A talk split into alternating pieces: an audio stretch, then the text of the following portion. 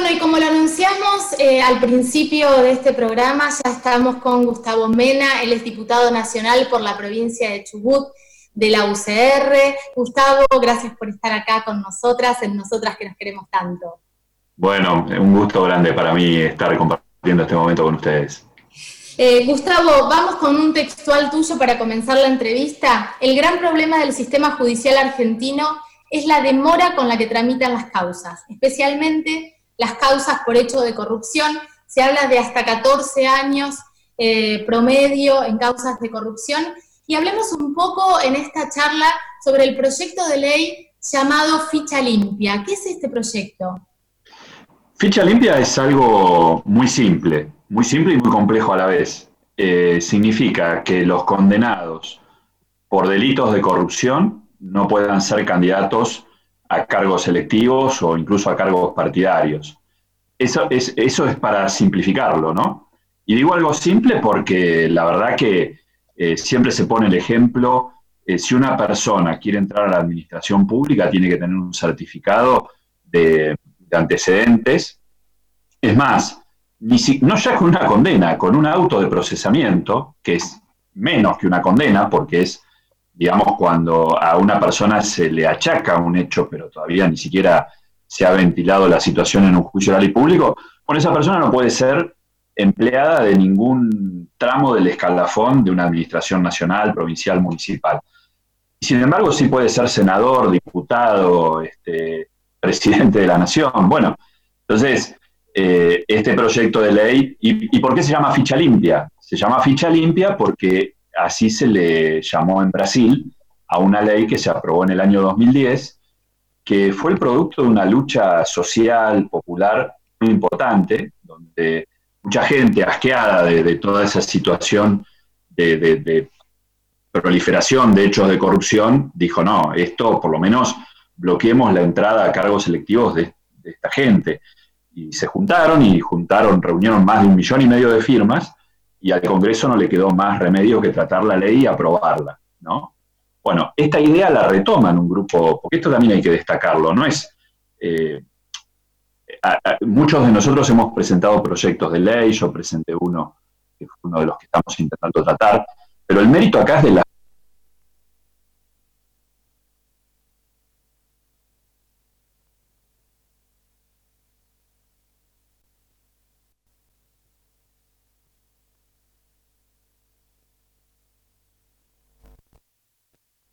personas, de un movimiento ciudadano enorme, y generó esto a su vez que en muchas legislaturas provinciales se presentaran proyectos de ley. Y la semana pasada se logró aprobar una en la provincia de Chubut. No, y es interesante esto que decís, Gustavo, de que los ciudadanos toman de alguna manera las decisiones porque están sus representantes idealmente representándonos. Y además, no nos olvidemos que somos los ciudadanos los que les pagamos el sueldo a los representantes en el Parlamento. No es un detalle menor tampoco. Ahora te, consulto, ¿cómo se, cómo se implementaría?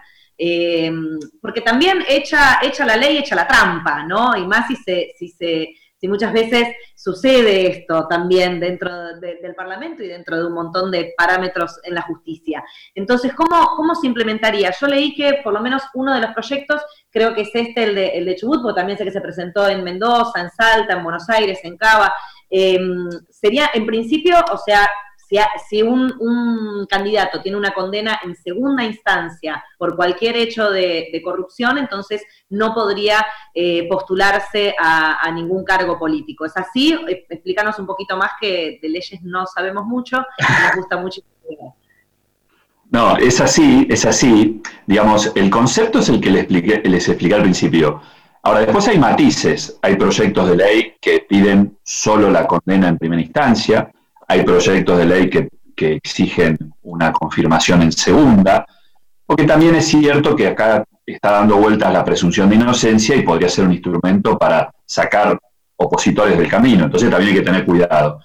Eh, las leyes que vos mencionás, que es así, Chubut, Salta, eh, Mendoza, son para las, eh, los cargos selectivos provinciales. Necesitamos una ley nacional, este es el gran desafío. Y también nosotros decimos, no es contra ningún partido político, porque lamentablemente hechos de corrupción pueden ocurrir y pueden este, afectar a personas de distintos partidos políticos. Esto no es, lamentablemente, repito, no es patrimonio de un solo partido.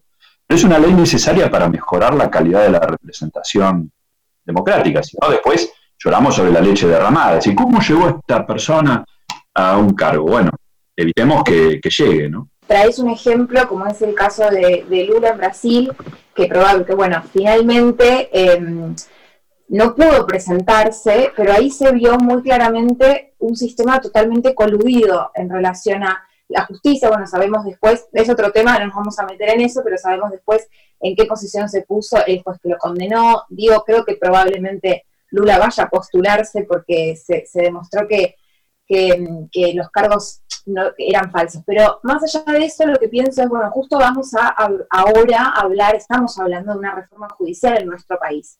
Y vos hablabas, volviendo a tu textual, en relación a el tiempo que se tarda. En todos los delitos, la verdad es que lo que hace la justicia es una bestialidad porque termina no siendo justicia el proceso de investigación. Em, ¿Pensás que de alguna forma la reforma judicial va a ayudar a que realmente se acorten los tiempos de investigación?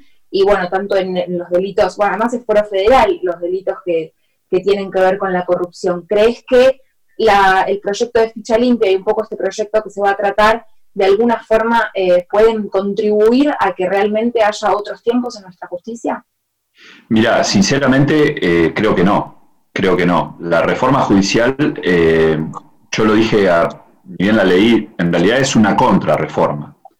estos temas por ahí necesitan un grado de profundización, porque a veces cuando hablamos de justicia, en realidad en Argentina no hay un poder judicial, hay 25 poderes judiciales, el federal y el de cada provincia. Algunos funcionan muy mal, otros más o menos, y otros no funcionan tan mal. Eh, creo que uno, uno, de los problemas es eh, lo que demora llevar un caso a juicio oral y público. Porque creo que más allá de la sanción, lo que el sistema de justicia busca es restablecer la verdad histórica. ¿Qué pasó acá? ¿este hecho pasó o no pasó? ¿El autor es esta persona o no es esta persona? ¿No? Y eso se frustra en el fuero federal, que vos marcás muy bien la diferencia. ¿Por qué? Porque tenemos un sistema de investigación, la instrucción, el juez de instrucción. El juez de instrucción viene del sistema inquisitivo. El sistema inquisitivo se, estructuró en el medioevo para, eh, en, la, Iglesia Católica para perseguir herejes y después judíos, ¿no? Entonces, y, tenía, el, proceso inquisitivo es oscuro, es secreto, eh, busca la confesión aún del inocente, busca, el objetivo era expiar el alma, ¿no? Esto no pasa así en muchas provincias, porque las provincias, muchas, eh, cambiaron el sistema, pasaron a un sistema acusatorio, en donde están bien definidos los roles. El que investiga es el fiscal, el que intenta aportar pruebas para convencer a un juez de garantías de que hay que allanar un domicilio, intervenir un teléfono y finalmente elevar la causa a juicio es el fiscal. La reforma judicial, en realidad, lo que hace es generar más jueces de instrucción, cuando nosotros lo que necesitamos es poner en marcha el sistema acusatorio a nivel federal, que ya está aprobado, empezó a regir en, la jurisdicción de Salta, Jujuy, y que hay que llevarlo a todo el país.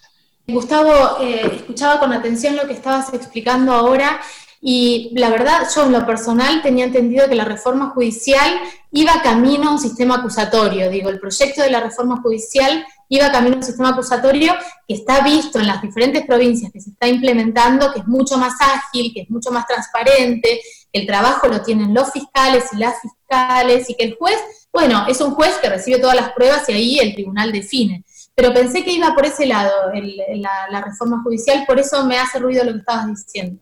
Claro, por eso yo digo contrarreforma, porque la verdadera reforma, por lo menos federal, penal, es ir al sistema acusatorio. Eso, como bien decís, ya está aprobado. Se aprobó el código en el año 2014 o 2015, ahora no me acuerdo. Y se terminó de consolidar eh, en el 2018.